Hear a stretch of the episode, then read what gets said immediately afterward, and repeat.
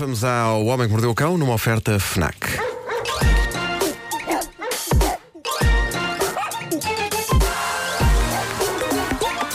O homem que mordeu o cão. Agora escuta. Título deste episódio: O Instadrama de fazer horas extraordinárias com uma impressão no olho.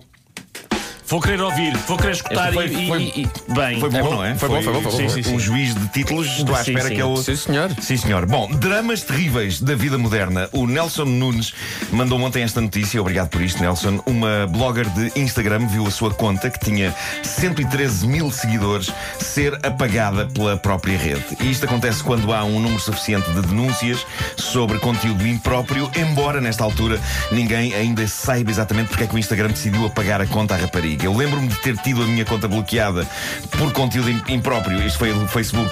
Quando desenhei aquele cartoon a partir de uma ideia do meu filho sobre uma personagem chamada Cocó Menina, que era uma poiazita de olhar meigo. Mas foi uma pouca vergonha. Foi, queixa, foi. Foi uma queixa, pouca Claro, e no bem, Facebook. e bem. Sim, Facebook sim. bloqueou uma conta por Pois umas claro. horas. Mas o que aconteceu a esta jovem foi mais extremo. O Instagram apagou-lhe a conta, o que levou a jovem Jessie Taylor a gravar um vídeo de YouTube em lágrimas, onde, pronto, está tudo muito bem. Claro que se isto foi uma injustiça, é péssimo e ela tem razão em estar agastada. Mas está tudo muito bem até ao momento em que ela diz. Uma coisa que define a civilização moderna e é deprimente, e, e- que é quando ela diz perante o fim da sua conta de Instagram: E agora? Eu não posso ter um emprego das 9 às 5, que eu não sou isso. Oi? Ah, ok. É, somos todos. Somos todos, não é? Precisamos ganhar a vida. Somos todos. Oh, Eu, eu sinto-me tão, eu sinto tão velho, porque eu ainda sou do tempo em que ter um emprego das 9 às 5 era um passo normal, não é? Na vida de um jovem, mesmo que ele quisesse ser uma celebridade. E quem diz um jovem diz de qualquer pessoa. Aliás, eu quero já aqui dizer que, caso a minha carreira artística deixe de funcionar, estou aqui a oferecer-me desde já para trabalhar numa caixa de supermercado. Porque eu sinto que seria bom nisso. Embora nos primeiros tempos eu presinta alguma descoordenação no domínio do pedal que faz o tapete das compras mexer e consigo imaginar clientes de rabo para o ar a apanhar coisas do chão enquanto eu tento fazer uso do meu charme natural para lhes pedir desculpa. Eu só não posso é trabalhar numa loja em que tenha de fazer embrulhos porque tenho uma técnica de embrulhar ligeiramente diferente da do resto da humanidade e que poderá não ser aceito pela maioria dos estabelecimentos e clientes. Que consiste em meter um objeto no meio do papel de embrulho e depois amarfanhar o papel toda à volta e amarrar em cima tudo com fita cola. Parece um ovo da Páscoa, na melhor das hipóteses. Sabes que agora que falaste nas caixas de supermercado, Sim. ahm, há uma coisa que eu, que eu fico sempre de boca aberta. É- é- Imagina, quando um produto, o, Sim. o código de barras não Sim. passa no, vamos chamar no olho, não é? No laser. Sim. Não faz o pip. Então a, a pessoa que está a passar Sim. pergunta à colega: Ó colega, por acaso sabes o código de referência Ah, sim, desta sim. pasta Exato, de dentes? exato, exato. Ela, É um número sim, longuíssimo. É o, é o 303 479 155. Agora Pasta de nisso- dentes. Eu fico maluco com Agora que eu aquilo. penso nisso, talvez eu não se- fosse capaz de trabalhar. isso, é, Não, é- isso era onde eu queria chegar. Claro. Marco, É capaz tens de- a certeza. É capaz de requerer talentos que eu não tenho, sim, é verdade. Bom, eh, dramático foi também o que aconteceu há algumas horas a um funcionário de uma pequena empresa na América. O que eu gosto na página do Reddit, que dá pelo nome de Tifu, as iniciais da frase inglesa que significa Hoje bem me lixei, é o É quão- bem me lixei? É, eh, é o quão frescas estão as histórias que as pessoas lá deixam. As regras desta página dizem que, preferencialmente, as histórias embaraçosas deverão ser lá deixadas assim que acontecem. E foi o que fez este utilizador do site. Como quase todos os utilizadores que deixam mensagens neste site, é um anónimo e aquilo que lhe aconteceu é terrível e é esplêndido. E é capaz de mudar alguma da dinâmica no local de trabalho. Reparem o que ele diz. Ele diz o seguinte. Trabalho numa pequena empresa que funciona num anexo nas traseiras da casa do meu patrão.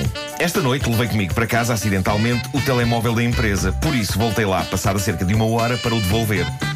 A minha ideia era chegar, deixar lá o telemóvel na secretária e sair sem mais história. Quando lá cheguei, notei que a luz do escritório do meu patrão estava acesa, mas pensei que ele pudesse, por engano, ter esquecido de a desligar. Por isso entrei e ele está ao computador. Primeiro não achei nada de estranho, pensei que ele estivesse a trabalhar até mais tarde, mas ele estava a agir de uma maneira algo bizarra.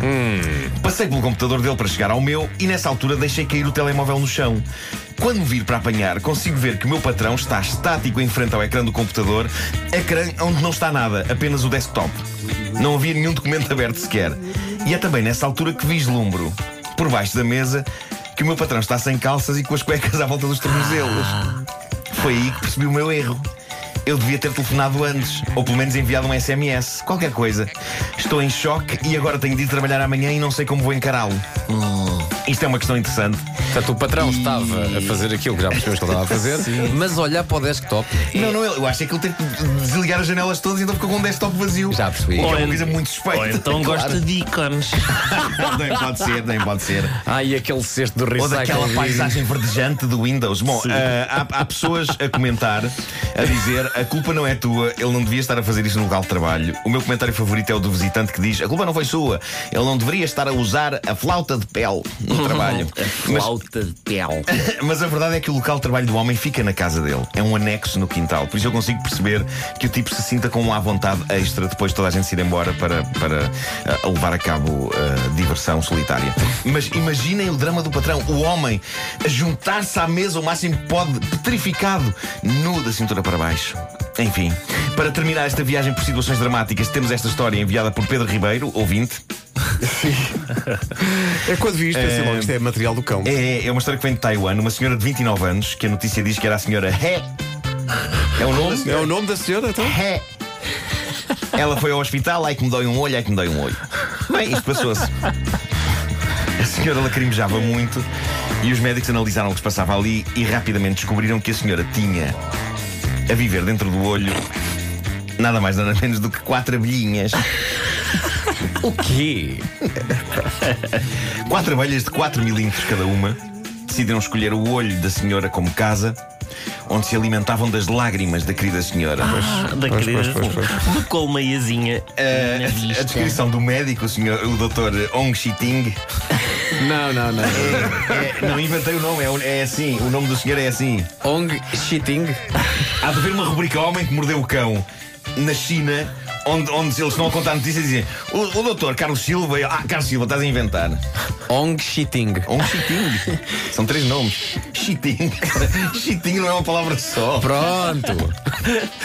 Pronto, era aí que eu queria chegar. Diz ele, olhei, olhei para o olho dela. Sabes que quando está escrito, não se- só quando só quando se diz é. é que- Tem, quando se verbaliza a coisa, não é? É, olhei para o olho dela, diz o Dr. Chiting. Olhei para o olho dela através de um microscópio e vejo uma coisa preta que me parecia uma pata de inseto. Delicadamente puxei por ela e sai uma abelha viva e de boa saúde. Atrás dela outra e depois outra e outra. Mas como assim sai? Ele estava a puxar isso Estava para a onde? puxar, a puxar aqui por, por baixo. Acho que eles estavam a ver assim entre, entre a pálpebra e a parte. Ahm, isto é raro, mas é possível. Esta espécie de abelha é conhecida como a abelha do suor. São atraídas pela nossa transpiração e podem alimentar-se dela. E nas lágrimas da senhora, as abelhas encontraram uma gostosa fonte de sais e proteínas e estavam confortáveis. A senhora Ré é que não. Ela andava desconfortável e achava, achava que era tudo porque o vento lhe tinha atirado poeira para os olhos. Afinal, eram quatro abelhas: Maia, Vili, Cassandra. e adorava lembrar-me dos nomes de mais personagens da abelha Maia, mas as que me lembro além destas não são abelhas: Saltarico Felipe, Aranha Saltarico Tecla Felipe, sim, sim. e Mosca Soca. Mosca só. Toca, sim, sim. É sim. isso, é isso. Está certo. Ong Shitting. Por um chiquinho. O homem que mordeu o cão. Uma oferta FNAC, onde se chega primeiro a todas as novidades.